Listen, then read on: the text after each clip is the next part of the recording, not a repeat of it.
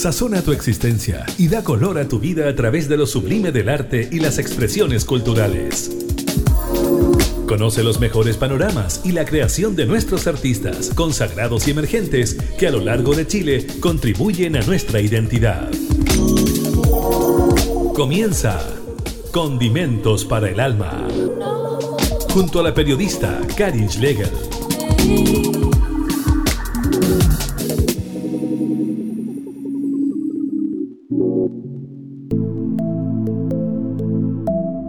Hola, hola, ¿cómo están? Bienvenidos a esta nueva edición de Condimentos para el Alma, aquí en este programa radial independiente que sale a otras regiones de nuestro país. Siempre hablando de música chilena, de cultura nacional, de creadores nacionales. Hoy día vamos a conversar con un escritor e historiador de Viña del Mar que tiene varias publicaciones, son ocho libros, tiene varios documentales igualmente. Y bueno, él fue reconocido con el Premio Regional de Cultura y Derechos Humanos por su trabajo tanto literario como audiovisual. Hablamos de Andrés Briñardelo. ¿Cómo estás? Bienvenido. Muy bien, pues muchas gracias por invitarme a conversar.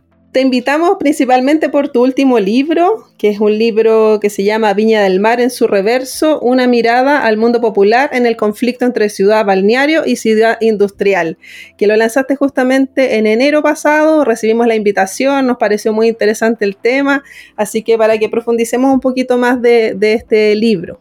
Sí, bueno, el libro lo lanzamos el 11 de enero en el Palacio Rioja de Viña del Mar y el libro es parte de mi, de mi tesis de magíster que hice el, año 2015 en la, en la, Universidad del Paraíso sobre la historia de la salud en Viña del Mar. Esa es mi tesis eh, original. Y bueno, adopté, adapté unos capítulos para poder reconstruir una etapa de la ciudad de Viña del Mar que tiene razón en lo que es la constitución de su, de su carácter de balneario.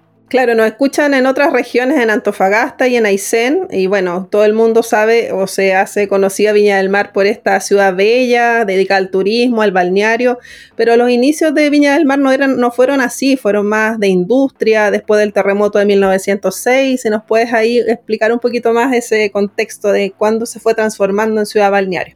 Sí, bueno, bueno, yo soy viñamarino de nacimiento y para mí siempre ha sido muy complejo representar una idea de ciudad como Viña del Mar, que tiene una, batería de, publicidad y de, imagen exterior eh, muy vinculada con su carácter de balneario. Eh, sin embargo, Viña del Mar es una ciudad que tiene una población popular muy, muy grande. Yo diría que el 80% de las personas que viven en Viña del Mar viven en sus eh, barrios obreros, en sus cerros, y, el proyecto de Ciudad Balneario ha sido un proyecto incuestionable e indiscutible durante décadas. Y, de alguna manera la gente eh, que vive fuera de la ciudad o, fuera de la región tiene una imagen idealizada de la ciudad. Sin embargo, Viña del Mar es una ciudad que tiene más campamentos, por ejemplo, en Chile. Tiene el campamento más grande que el campamento Felipe Camiroaga. Eh, tiene una población que eh, casi en su 80% de estos, de estos lugares, eh, las tomas eh, y campamentos, no tiene acceso al agua potable, por ejemplo. Y bueno, es bien extraño para, para los que somos viñamarinos, es, es una historia confusa porque la inversión pública de la ciudad en términos de su potencial turístico se fortalece mucho en función también de las ruinas del pasado oligárquico que tuvo, o sea, el financiamiento para la reparación de sus palacios, de su teatro municipal, son millonarios. Yo calculaba hace unos días que se han invertido en los últimos años, hoy en los últimos 10 años, cerca de 30 millones de dólares en la mantención y recuperación de los palacios después del terremoto del año 2010. Eh, y no se condice ese esfuerzo con una mirada cultural más amplia, una mirada patrimonial más amplia, que existe obviamente, porque hay un pasado, como, como tú decías, obrero. Viña del Mar nació luego del terremoto de 1906 como un lugar donde se instalaron las principales industrias de la región, eh, vinculadas al paraíso obviamente, eh, pero por sus condiciones geográficas y naturales, eh, inmediatamente cuando empezó el poblamiento de las, fábricas, también empezó la disputa por constituirse en un balneario. Así que el libro más o menos está situado en esta disputa que se inició en 1912 cuando la Junta Pro Balneario, compuesta por eh, señores de la aristocracia nacional, diría yo, porque eh, ni siquiera son eh, aristócratas locales, quieren fundar su, propia, su propio balneario, su propia Costa Azul. ¿ah? Y lo hacen y empieza una disputa por erradicar, obviamente, las fábricas y dejar esta población flotante y esta población obrera eh, sin, digamos, su, fuente de trabajo. Finalmente, el año 57, porque el libro está situado entre 1893, que es el nacimiento de Viña del Mar, y 1957, el plan regulador finalmente saca las industrias de Viña del Mar, se las lleva a un sector de interior, que es el sector del Salto, y... Eh, y finalmente las empresas en su mayoría se empezaron a ir a Santiago, yo diría en la década de los 80, cuando ya vino la crisis económica, eh, durante la dictadura, y, se fueron. Pero los trabajadores los obreros quedaron acá, quedaron viviendo en sus cerros, su barrio. Villanueva además es una ciudades más grandes de Chile, que decirlo, tiene, tiene cerca de 300.000 habitantes. Bueno, vamos a seguir profundizando acerca de toda esta historia que está en Viña del Mar, bueno, Valparaíso, Quilpué, porque tú has escrito de todas las ciudades, de Valparaíso, Quilpué y, y Viña del Mar, acerca de, las historias de sus barrios y, y, en los movimientos también populares que se han dado en estos lugares. Vamos y, y seguimos esta conversación con Andrés Briñardelo.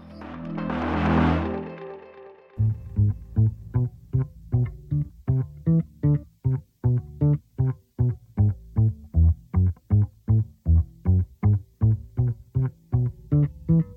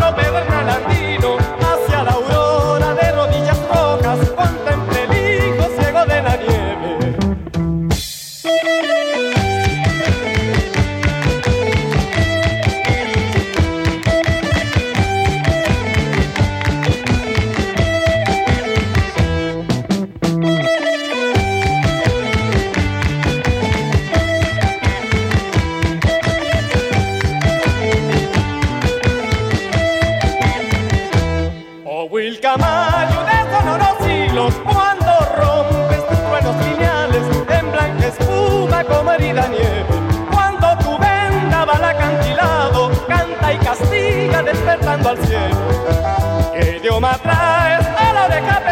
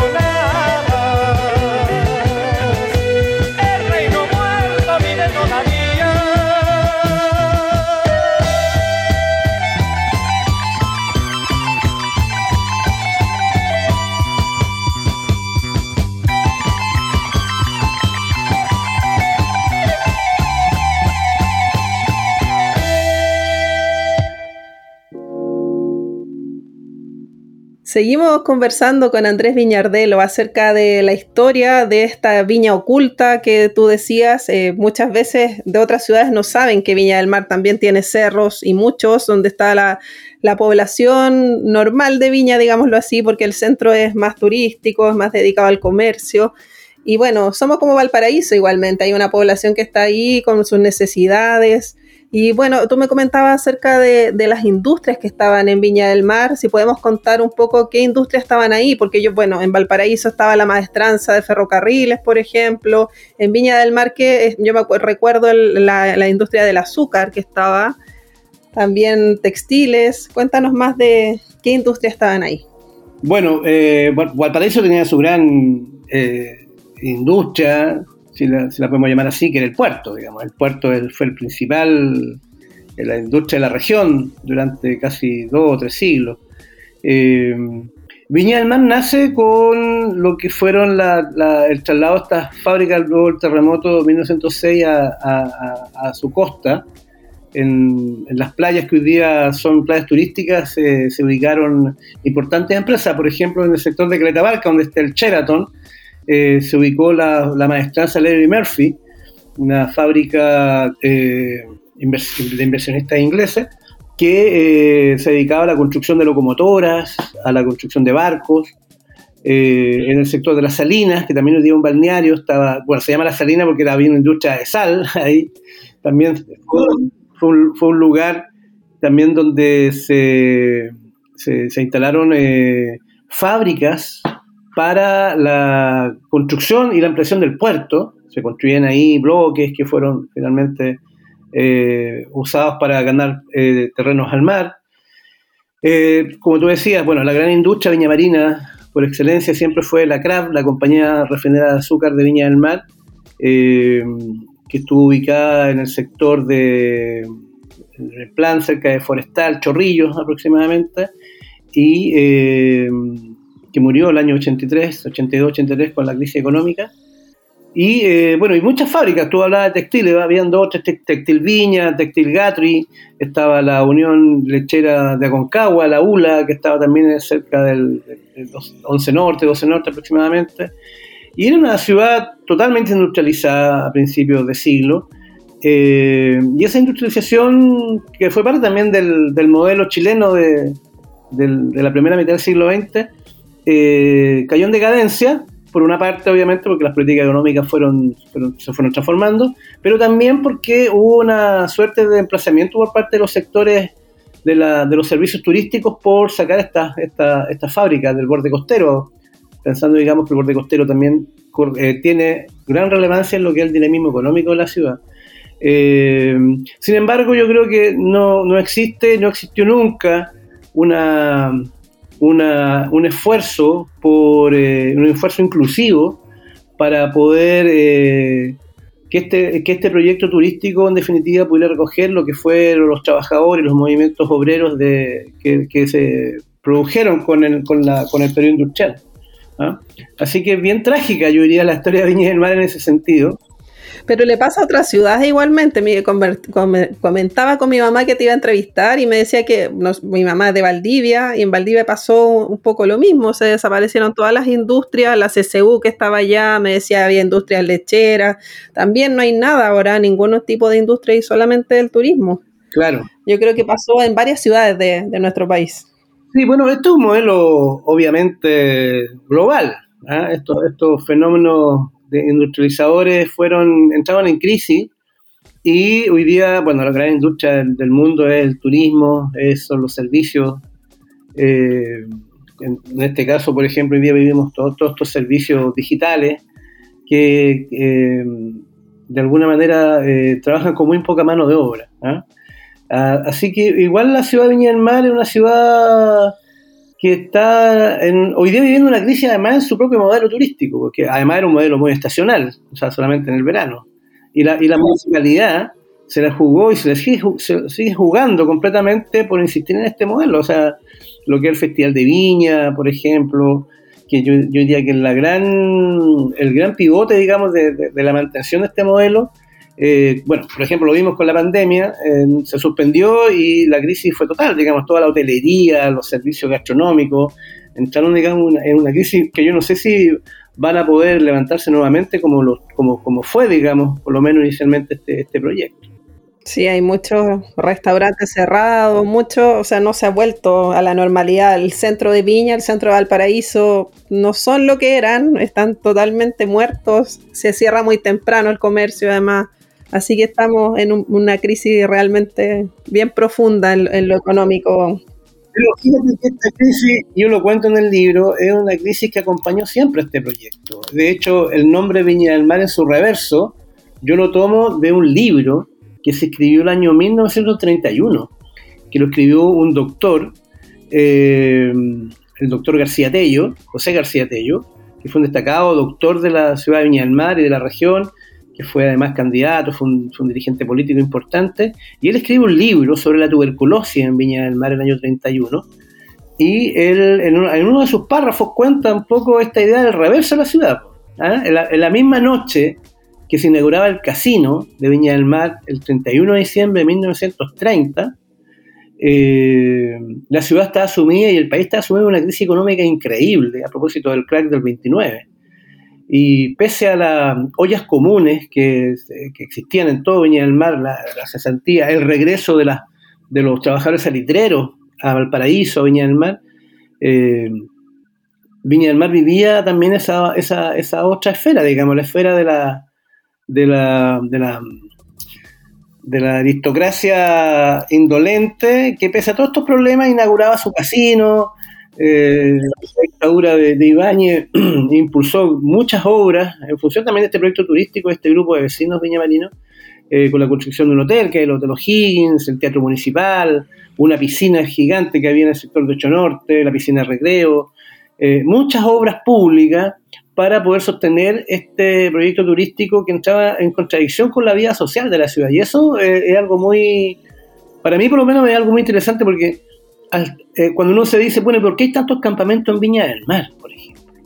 ¿Por qué hay tanta pobreza en Viña del Mar, tanta cesantía? Eh, bueno, ese, esa es la consecuencia de 60, 70 años de, una, de un modelo turístico que nunca, nunca dio eh, beneficios al sector popular de Viña del Mar, solamente a una minoría. Está muy interesante esta conversación con Andrés Riñardelo, escritor, también documentalista, hacer, hablando de este libro acerca de esta pelea, esta pugna entre la ciudad balneario y la ciudad industrial. Así que vamos a la música y seguimos conversando y profundizando sobre este tema.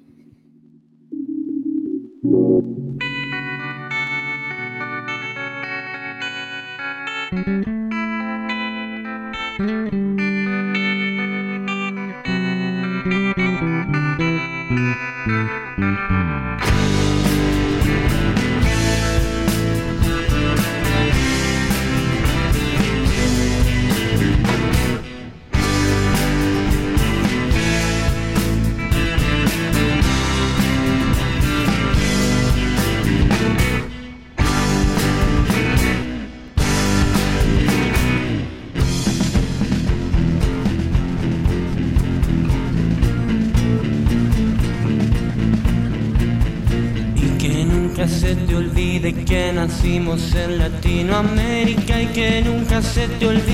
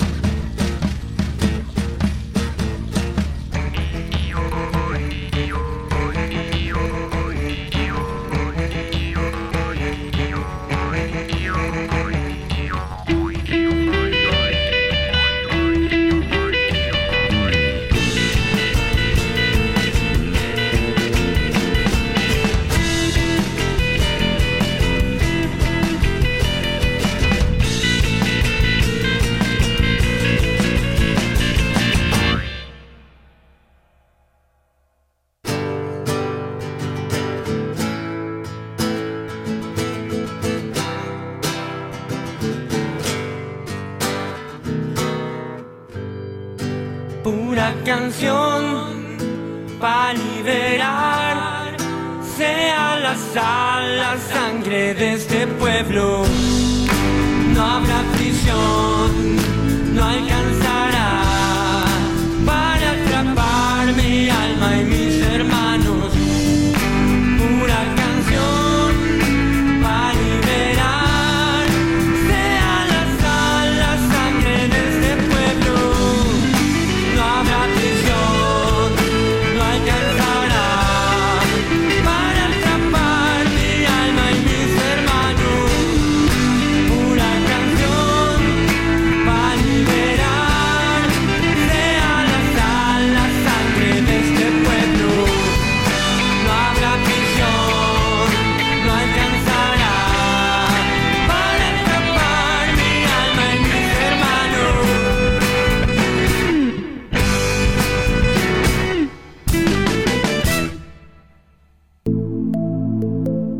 Seguimos esta conversación con Andrés Briñardelo, historiador y escritor de Viña del Mar, acerca de este último libro, este último trabajo que estábamos comentando, acerca de esta pugna entre la ciudad balneario, este modelo que se, se impulsó y que tú decías que había tenido recursos del gobierno de Ibáñez y que se ha mantenido, pero que tiene bastante crisis, crisis en la sociedad hasta el día de hoy.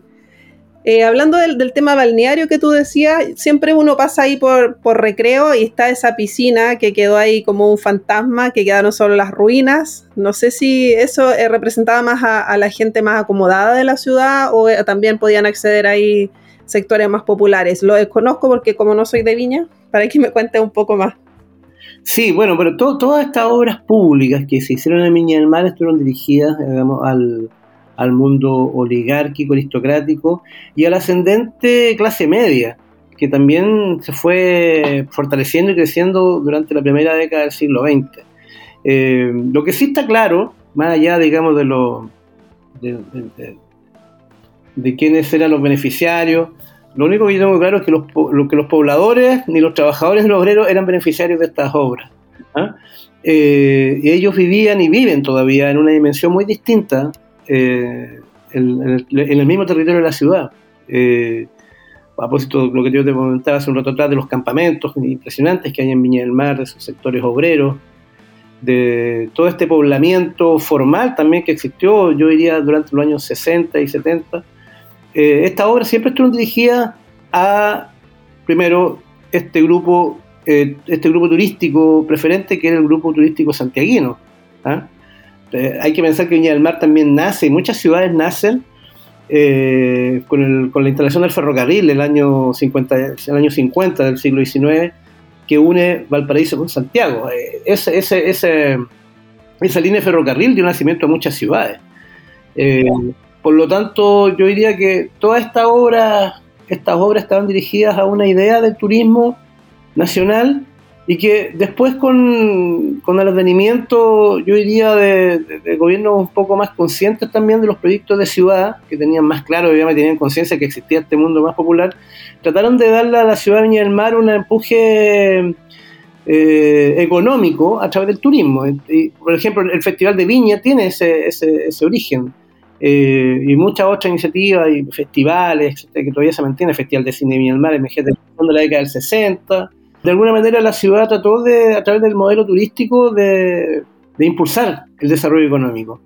Y Andrés, tú mencionas en el libro cómo se organizaron los trabajadores, porque surgió igual este movimiento de organización más sindical, tuvieron algunas manifestaciones de resistencia a todo este proyecto que se venía. Si nos puedes comentar más de eso.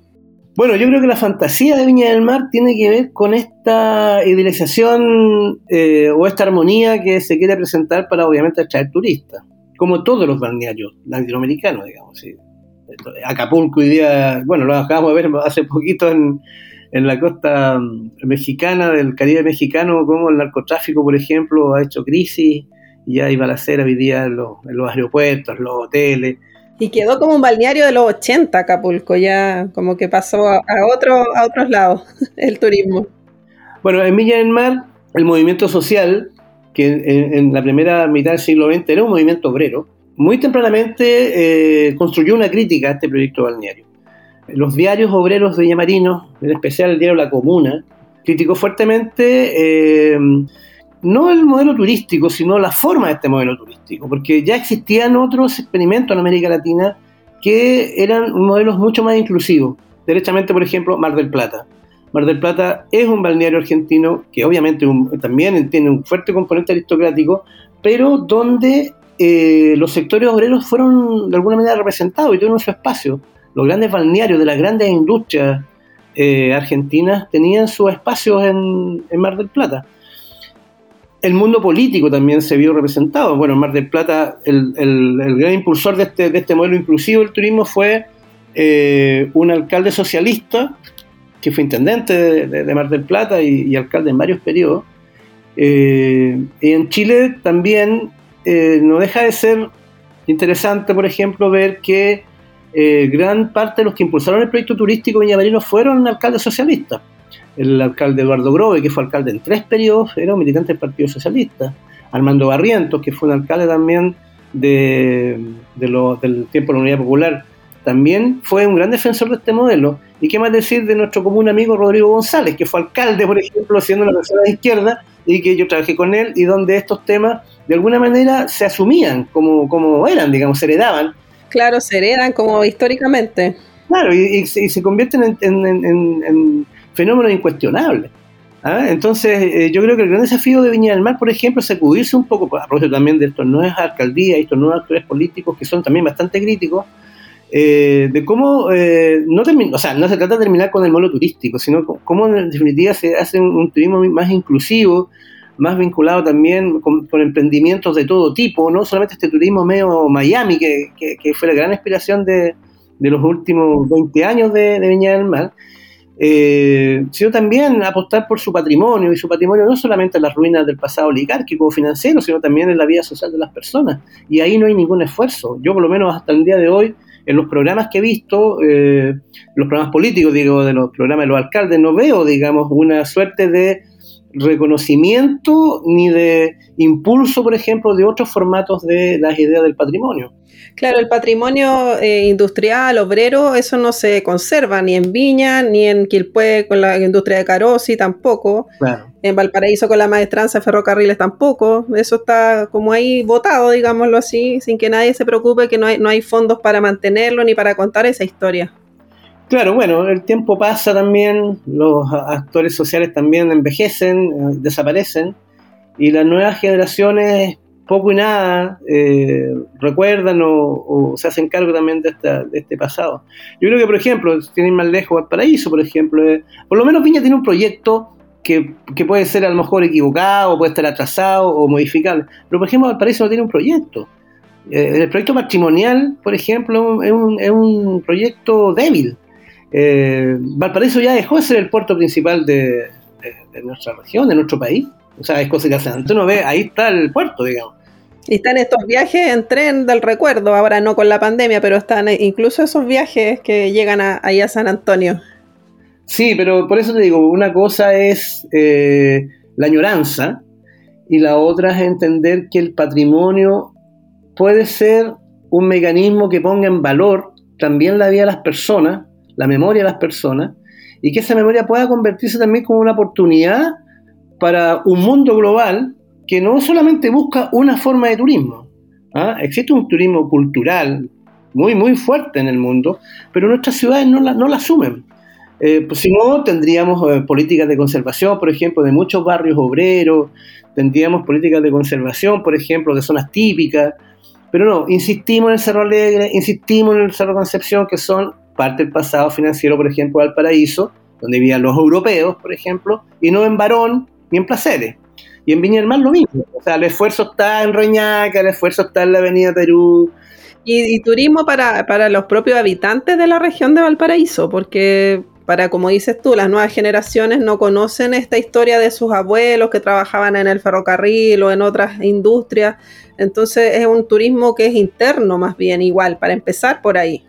Claro, o sea, no sé, yo creo que los modelos, por ejemplo, turísticos requieren eh, eh, sistemas educativos que sean, eh, que fortalezcan estos, estos propios modelos. Entonces no podemos seguir, por ejemplo, en del que es una crítica que yo siempre hago, eh, diciéndole a los niños de nuestras escuelas públicas eh, que los llevan a los palacios, a recorrer los palacios y les dicen, esto es nuestro pasado, porque ese no es el pasado de las familias de esos niños, ¿ah? ese es el pasado de otros personajes.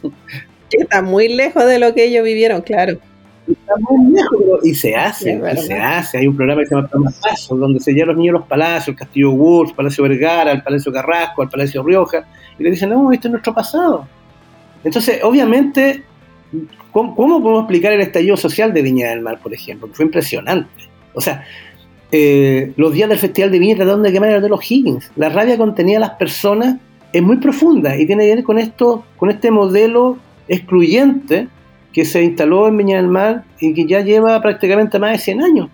Entonces, no existe un planteamiento, no existe, digamos, un cuestionamiento profundo, creo yo. Existe, por supuesto, una crítica, existe un malestar, pero no existe una crítica profunda que permita problematizar y a partir de ese problema generar un proyecto alternativo o bien un proyecto complementario a este, a este modelo turístico. Sí, pues estábamos comentando entonces el libro Viña del Mar en su reverso, una mirada al mundo popular en el conflicto entre ciudad balneario y ciudad industrial. Vamos a la vuelta a conversar de tu trabajo audiovisual, que es muy interesante y bien ligado a los derechos humanos. Vamos y volvemos, vamos a la música. Están paradas esperando a las manos que decidan hacer andar la neblina las rodea y las oxida y ya piensan las industrias. Muevan las industrias.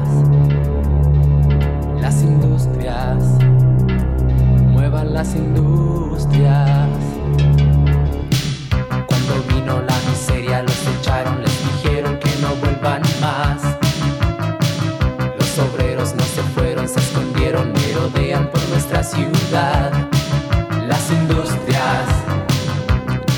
muevan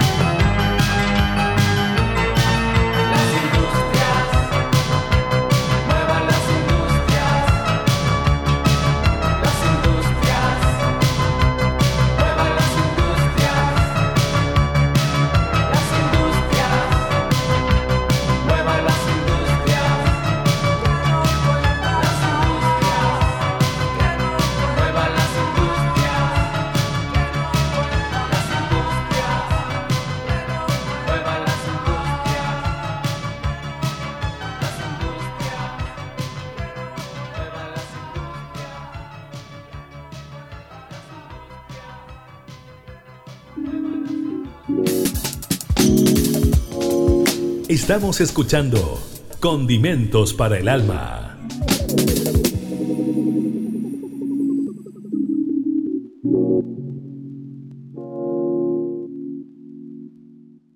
Seguimos esta conversación con Andrés Viñardelo, Valdivia, escritor e historiador de Viña del Mar.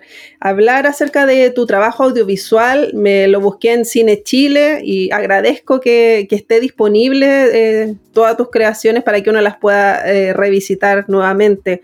Tienes harto material, eh, por ejemplo, Valparaíso Anarquista, que habla de la huelga portuaria de 1903, si no me equivoco y que es, un hecho que muchas veces eh, no se conoce en la historia porque se empieza a hablar de la cuestión social, pero se habla como de Santiago. Y la huelga portuaria fue muy importante en lo que significó la organización de los trabajadores. Eh, me gustó mucho ese documental. Sí, bueno, es un documental que es un ensayo en realidad, un ensayo más intelectual de, que en formato audiovisual que tiene que ver básicamente con la crisis de representación de los modelos políticos que, que, que existieron en Chile eh, bueno, yo lo hice en 2005, que ustedes lo ni me acuerdo mucho, pero, eh, pero estaba, estaba muy fuerte el, movimiento anarquista. ¿eh? Este modelo medio destructivo, las marchas, bueno, hasta el día de hoy, porque es cosa de ver cuando se hacen las marchas, todos estos chicos que, que no se integran finalmente a discursos republicanos, sino que son muy contestatarios. Yo hice este documental tratando de, de buscar un origen me encontré con este movimiento anarquista que es eh, fundante del movimiento obrero. Eh, piensa que los partidos políticos socialistas y comunistas, que son básicamente los grandes partidos eh, nacionales, son de los años 30. por lo tanto, antes de eso habían movimientos sociales que, eran denominados anarquistas y cuando uno busca ahí se encuentra con movimientos obreros muy poderosos, sobre todo en el puerto. En el puerto, la IWW, que era la Internacional Anarquista, llegó a tener 13.000 socios. ¿Eh? Imagínate, para los años, para el año 1903, igual es, impresionante. Entonces, hicimos este documental con un equipo, y bueno, hicimos varios que tienen mucha relación también, como dices tú, con el tema de derechos humanos. Hicimos una película que ganamos el Festival de Cine de Viña el año 2007. Volviendo, volviendo al otro, eh, claro, y llama la atención eh, que estuvieron paralizados casi un mes, que quemaron el edificio de, ahí de la empresa británica. Entonces, como uno dice, wow, fue hace más de 100 años y, realmente estaban muy organizados y lograron ser escuchados con presión. Sí, sí, bueno, es impresionante, sí, es impresionante porque finalmente esos movimientos obreros, eh, muy, muy violentos, diría yo, muy, muy aguerridos, eh, de alguna manera dieron lugar también a, la forma de la política, a lo menos de izquierda, que existe hasta el día de hoy en Chile. Eh, muchos de estos movimientos anarquistas finalmente desembocaron en el Partido Socialista, ¿ah? como respuesta también al, a esta, mm, rigidez del marxismo, digamos, expresado en el Partido Comunista. Eh, entonces, igual cuando habla de anarquismo está hablando también de una expresión política que todavía existe en nuestra sociedad, digamos. ¿Ah? Eh, existe formalmente ¿ah? en, partidos tradicionales y también existe, digamos, estos grupos más alternativos que hoy día dan mucho que hablar, diría yo, cada vez que hay marchas, protestas. Así que son movimientos que muchas veces quedan debajo de la alfombra durante mucho tiempo y de repente aparecen. ¿ah? Pero tienen una continuidad histórica muy interesante. En Valparaíso, ¿qué más decir? Digamos, ahí está la cuna del anarquismo, está la cuna también de los partidos. Yo digo mucho en este libro de Viña del Mar, por ejemplo, la presencia del Partido Comunista que siempre, salvo el tiempo electoral, siempre tuvo representantes en el Consejo Municipal. Los socialistas, como te decía, tuvieron alcalde. O sea, de alguna manera este mundo izquierda siempre estuvo presente, pero fueron incapaces de cambiar los modelos que eh, en definitiva eh, fueron constituyendo esta idea de ciudad que tenemos hasta el día de hoy, tanto en Valparaíso como en Viña del Mar. Bueno, vamos a la música, Andrés Riñardelo, para ya volver a los minutos finales de esta entrevista. Seguimos profundizando acerca de tus documentales, que hay cinco disponibles que se pueden ver ahí en cinechile.cl, que es una enciclopedia del cine chileno que tiene contenido ahí que se puede acceder de manera gratuita.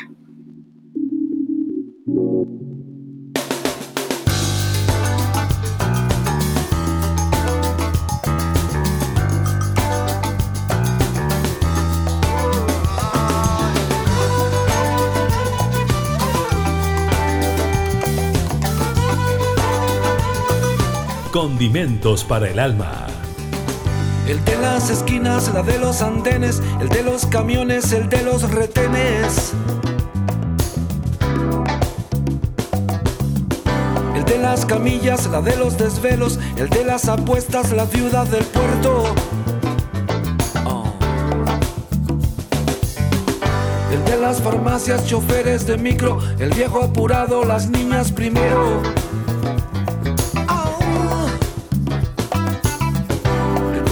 Diario, cajero de estadio, el lanza del centro, el ciego no es ciego, el ciego no es ciego.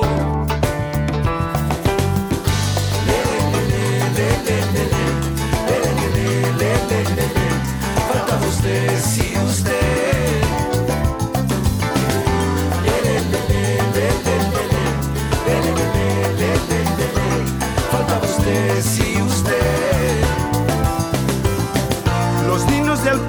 Narices heridas, el cuerpo se enfría, el diario se vuela. Un hombre llorando, la feria madruga, los perros ladrando, la luna se esconde, la puerta la cierran, la fiesta termina, corriendo el trabajo, los ruidos, la calle, los ruidos, la calle.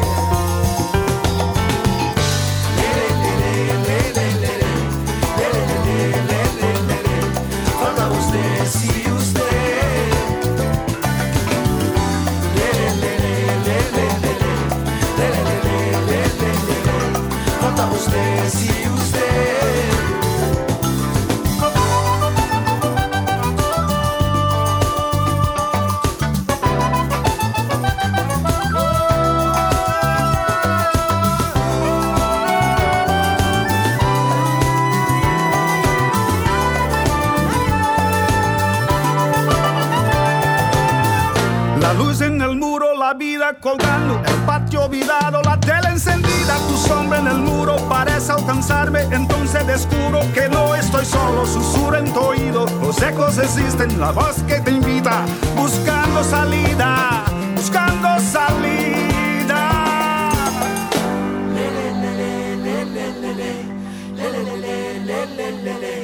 Falta usted, si usted. Faltava você,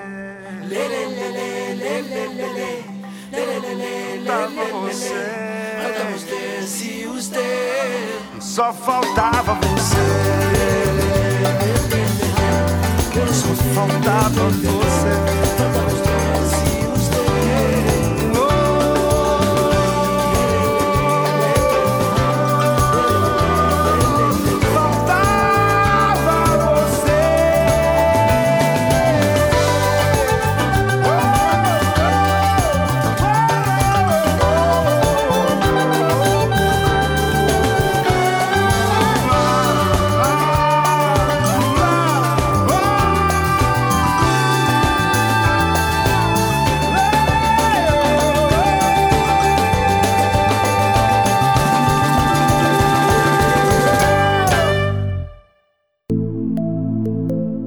Seguimos ya en los minutos finales de esta entrevista con Andrés Briñardelo, documentalista, escritor e historiador de Viña del Mar.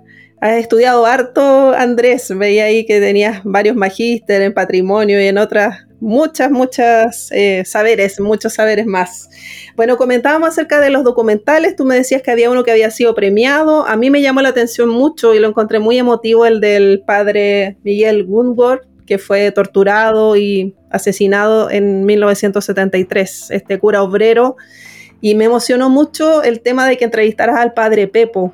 Yo era muy amiga de él, así que fue como bien lindo poder recordar toda esa historia.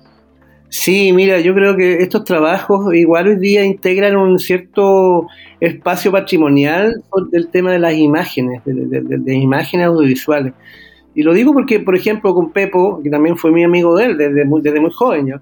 Eh, esas entrevistas, por ejemplo, que uno pone en la película dos minutos, tres minutos, fueron largas horas de conversación que están, por ejemplo, hoy día, que yo las tengo en archivo, y con muchas personas que uno termina entrevistando y que fallecen y la memoria queda en estos pequeños es, memorias, digamos, digitales. Eh, y, de alguna manera los documentales que yo he hecho tienen un poco ese fin, no solamente de difundir, sino también de, testimonial. ¿Ah? Ese testimonio queda de alguna manera y, y es súper importante para poder construir también relatos de futuro. ¿eh? Y con el padre Woodward que yo creo que igual es un caso emblemático de derechos humanos. Eh, nosotros ganamos el Festival de Cine Viña del Mar con este documental y tuvimos muchos festivales, igual que el documental KPD, que también hice el año 2012, tuvimos muchos festivales en Chile y en, América Latina. Eh, de alguna manera, toda esta memoria que está dando vuelta eh, en, las personas, en los movimientos, de alguna manera queda registrada en estos trabajos. Yo creo que eso es lo interesante y lo que en definitiva yo también siempre busqué, dejar, dejar registro, dejar huella de estas personas que fueron tan importantes para los movimientos sociales en nuestra región. Claro, y lo importante de esta relación y este interés que tú tienes por los derechos humanos, que es tan trascendente que esa historia no se pierda y seguir recordando para que no se vuelvan a, repetir hechos terribles que, ocurrieron en todo ese periodo de dictadura militar. Bueno, ese es el objetivo y yo estoy muy conforme en realidad con el trabajo que he hecho y con siempre con la idea de hacer más cosas. Es más difícil, uno, uno es más joven, es más, es más valiente, en el sentido, por ejemplo, de, arriesgarse económicamente con estas cosas. Hoy día yo hacer una película es casi prácticamente imposible por, los costos que hoy día tiene y porque hoy día está muy profesionalizado el mundo audiovisual. Por lo tanto, yo no puedo hoy día tomar un camarógrafo y pagarle lo que yo le pagaba en ese tiempo. O sea, hoy día hay tarifa, hay tarifado. Claro, y está el HD y todas esas cosas que son más, más tecnología, más costosas. Exacto, entonces, eh, entonces me he dedicado más a los libros, más a escribir, es un trabajo un poco más individual, además el director de, hacer películas requiere también una organización de equipo, de actores, etcétera, entonces es muy difícil hoy día, por lo menos yo opté por, por, la historia, por escribir, y, es como un alimento del alma en realidad, porque ganar plata con esto no, no se gana plata con esto. claro. trabajo, me dediqué como a otras cosas y, pero sigo trabajando, o sea, sigo haciendo cosas y ideas siempre no tiene. Pero yo creo que el audiovisual, no, nunca digas nunca, porque en realidad podría surgir otro tema ahí. Me, parece muy interesante la mirada que tú tienes ahí. Está el tema de los presos políticos que estuvieron en la cárcel de Valparaíso, y lo, interesante es que documentas cómo era la cárcel, que ahora es el, el Parque Cultural de Valparaíso, hacen un recorrido ahí, entonces eso igual es un testimonio histórico súper importante. Sí, claro. No, tengo varios documentales que, bueno, a mí me gusta mucho uno que, se llama El Memorial, que es la construcción del memorial que está en Valparaíso, lo he tenido desaparecido. Que la gente pasa, ve una cosa y no sabe lo que es. A ese no lo alcancé a ver, así que por eso no lo mencioné. No, pero eh, a mí me gusta porque de alguna manera también es la historia de mi vida, pues, es la historia de mi vida, de mis amigos, que sus papás fueron detenidos, desaparecidos, ejecutados. Mi mismo padre es ejecutado político. Por lo tanto, uno pone parte de su vida también en, eso, en esos trabajos y, y, es más fácil después, en el futuro, cuando alguien lo ve, entender también cómo ha sido la transformación de nuestras sociedades, por ejemplo, entender un poquito más todos estos temas del estallido, todos estos temas de las convenciones constituyentes, todas estas aspiraciones que parecen un tanto locas, eh, tienen que ver mucho con nuestra memoria, con lo que dejamos de hacer, con lo que dejamos de soñar, eh, a propósito también de toda esta represión que hubo durante la dictadura, que transformó este país en un país muy neoliberal, muy consumista, muy individualista, pero que eh, estaba lleno de sueños. Por lo tanto, hoy día empiezan a aparecer estos sueños y estos documentales de alguna manera conectan con eso, ¿ah? conectan con la vida de las personas que, el tema de por lo menos estas películas que están vinculadas a los derechos humanos que fueron asesinadas. Eh, y que enarbolaron ideas que hoy día son las ideas que estamos discutiendo, pues eso es lo más especial y lo más increíble. Eso es como lo emocionante de este periodo histórico político que se está viviendo, que yo creo que conecta con muchas personas, conecta lo que se vivió en la Unidad Popular, esos sueños que habían. Así que es importante. Recordar dónde pueden encontrar tu trabajo, Andrés Breñardelo. El, libro es de editorial Ojo Sur, no sé dónde lo pueden conseguir, si tienes redes sociales. Sí, mira, eh, yo tengo como circuito alternativo, pero acabo de, de, llegar a un acuerdo con una editorial que se llama América en Movimiento, y que tiene una librería en Valparaíso que se llama En el Blanco, que está ubicada en Calle Blanco, casi al llegar a la Plaza Aníbal Pinto, por, por, el lado blanco, donde estaba la antigua Piedra Feliz, el, local de la Piedra Feliz. Ahí está esa librería, se puede, encontrar mi libro y el, mi libro KPD y el libro Viña del Mar. Ahí se pueden encontrar y en varios cafés. Además, he optado por venderlo en café. En el café Cinearte en Viña del Mar, en el café Recreo, en el sector de Recreo, y en el café Conversare, que está ubicado en el reloj Tour. Y ahí se pueden encontrar, por lo menos el libro Viña del Mar se puede encontrar ahí, para los que estén interesados. Y para quienes quieren ver tu material audiovisual, está ahí en Cine Chile. No sé si está disponible en otro lugar. No, está en Cine Chile. está en Cine Chile, se pueden hacer los links ahí y hay algunos que están con algunas claves, eh, así que me pueden ubicar por las redes sociales, por Instagram, Andrés Piñardelo, y las personas que estén interesadas yo les mando las claves y, pueden verlo, porque igual también siempre uno trata de que no se desvalorice mucho con esta cosa de YouTube y todo, muchas veces la gente, yo he tenido problemas con colegas periodistas, con colegas tuyos, digo yo, no conmigo, porque yo soy periodista, por ejemplo, cuando dan noticias del cura Woodward, en TVN aparecía mi película y nadie me pedía permiso. Entonces yo decía, claro, llegar y agarrar imágenes y cosas, entonces uno dice, claro, no está por, cobrar ni nada, pero pucha, por último un poco de diferencia, porque el trabajo igual no solamente tiene que ver conmigo, tiene que ver con la familia Woodward, tiene que ver con los colegas con los cuales hicimos estas películas, porque son grupos, son grupos, son equipos de trabajo grandes. Así que trato de no, no todo está liberado. Entonces, las personas que estén interesadas me pueden ubicar por las redes sociales, Instagram Andrés Piñardelo, Facebook también, y eh, o correo, mi correo electrónico abriñardelo.gmail.com, ahí alguien me escribe, si está interesado yo le puedo mandar los links y puede ver las películas cómodamente en su casa. Muchas gracias Andrés Briñardelo por este tiempo, por poder conversar acerca de la memoria, del patrimonio de la región de Valparaíso. Te lo agradezco mucho este tiempo que hemos logrado esta conversación. Sí, no, te agradezco a ti y al equipo eh, de que consideren mi humilde trabajo. Así que estoy muy contento de esta conversación. Un abrazo, que estés muy bien. Gracias también a Nelson Golot que está en los controles de audio y nos encontramos en una próxima edición. Vamos a despedirnos con música.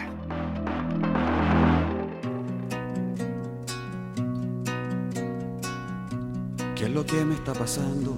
Que en la que tú es perfecta, todo empieza a temblar. Se remueven mis caminos, se hace trizas el retrato de mi infancia y su calor. Mi familia y mis amigos se me ponen frente a frente y solo me hacen pensar si al medio de esta tormenta nacerán las flores de un lugar azul e inmenso.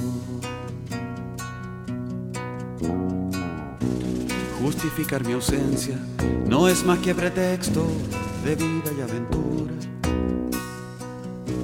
Como oración sin leyes, en libertad inquieta mi rostro se bañaba con el fulgor de las estrellas que cantan la mañana, bien juntas con mis sueños. Todo estaba allí trenzado hasta que di el paso, hasta que tu amor me dijo. Y si al cielo lo cambiaras por toda la realidad, sé que todo sería tan diferente. Ya que la fe que tú has puesto no se juega, no se tranza, ni por un solo momento fogata que corre en tus venas es quizá tiempo gastado. Es un sol que llevas dentro, primero y sin segundo, del amanecer de tu alma. Si yo fuera navegante, capitán o simple infante, de inmediato aceptaré que la tierra siempre lejos que la niebla imponderable en mis mapas son las aves. Que tormentas indomables y mujeres que lloraban hasta el amanecer. Fueron por mi amigo hermano, su sonrisa amada, sus ojos de fuego y noche. Si al cielo lo cambiaras por toda la realidad, sé que todo sería tan diferente ya que la fe que tú has puesto no se juega, no se tranza, ni por un solo momento. Es fogata que corre en tus venas, es quizá tiempo gastado, es un sol que llevas dentro, primero y sin segundo, del amanecer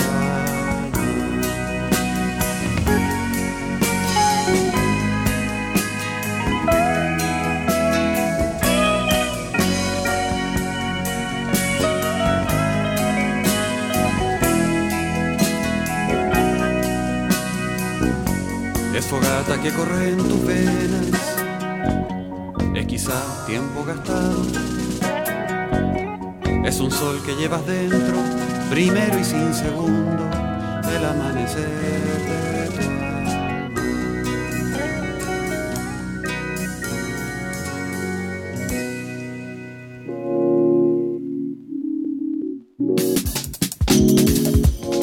Fue Condimentos para el Alma. El espacio donde conoces los mejores panoramas y la creación de nuestros artistas consagrados y emergentes que a lo largo de Chile contribuyen a nuestra identidad. Condimentos para el Alma, con la periodista Karin Schlegel.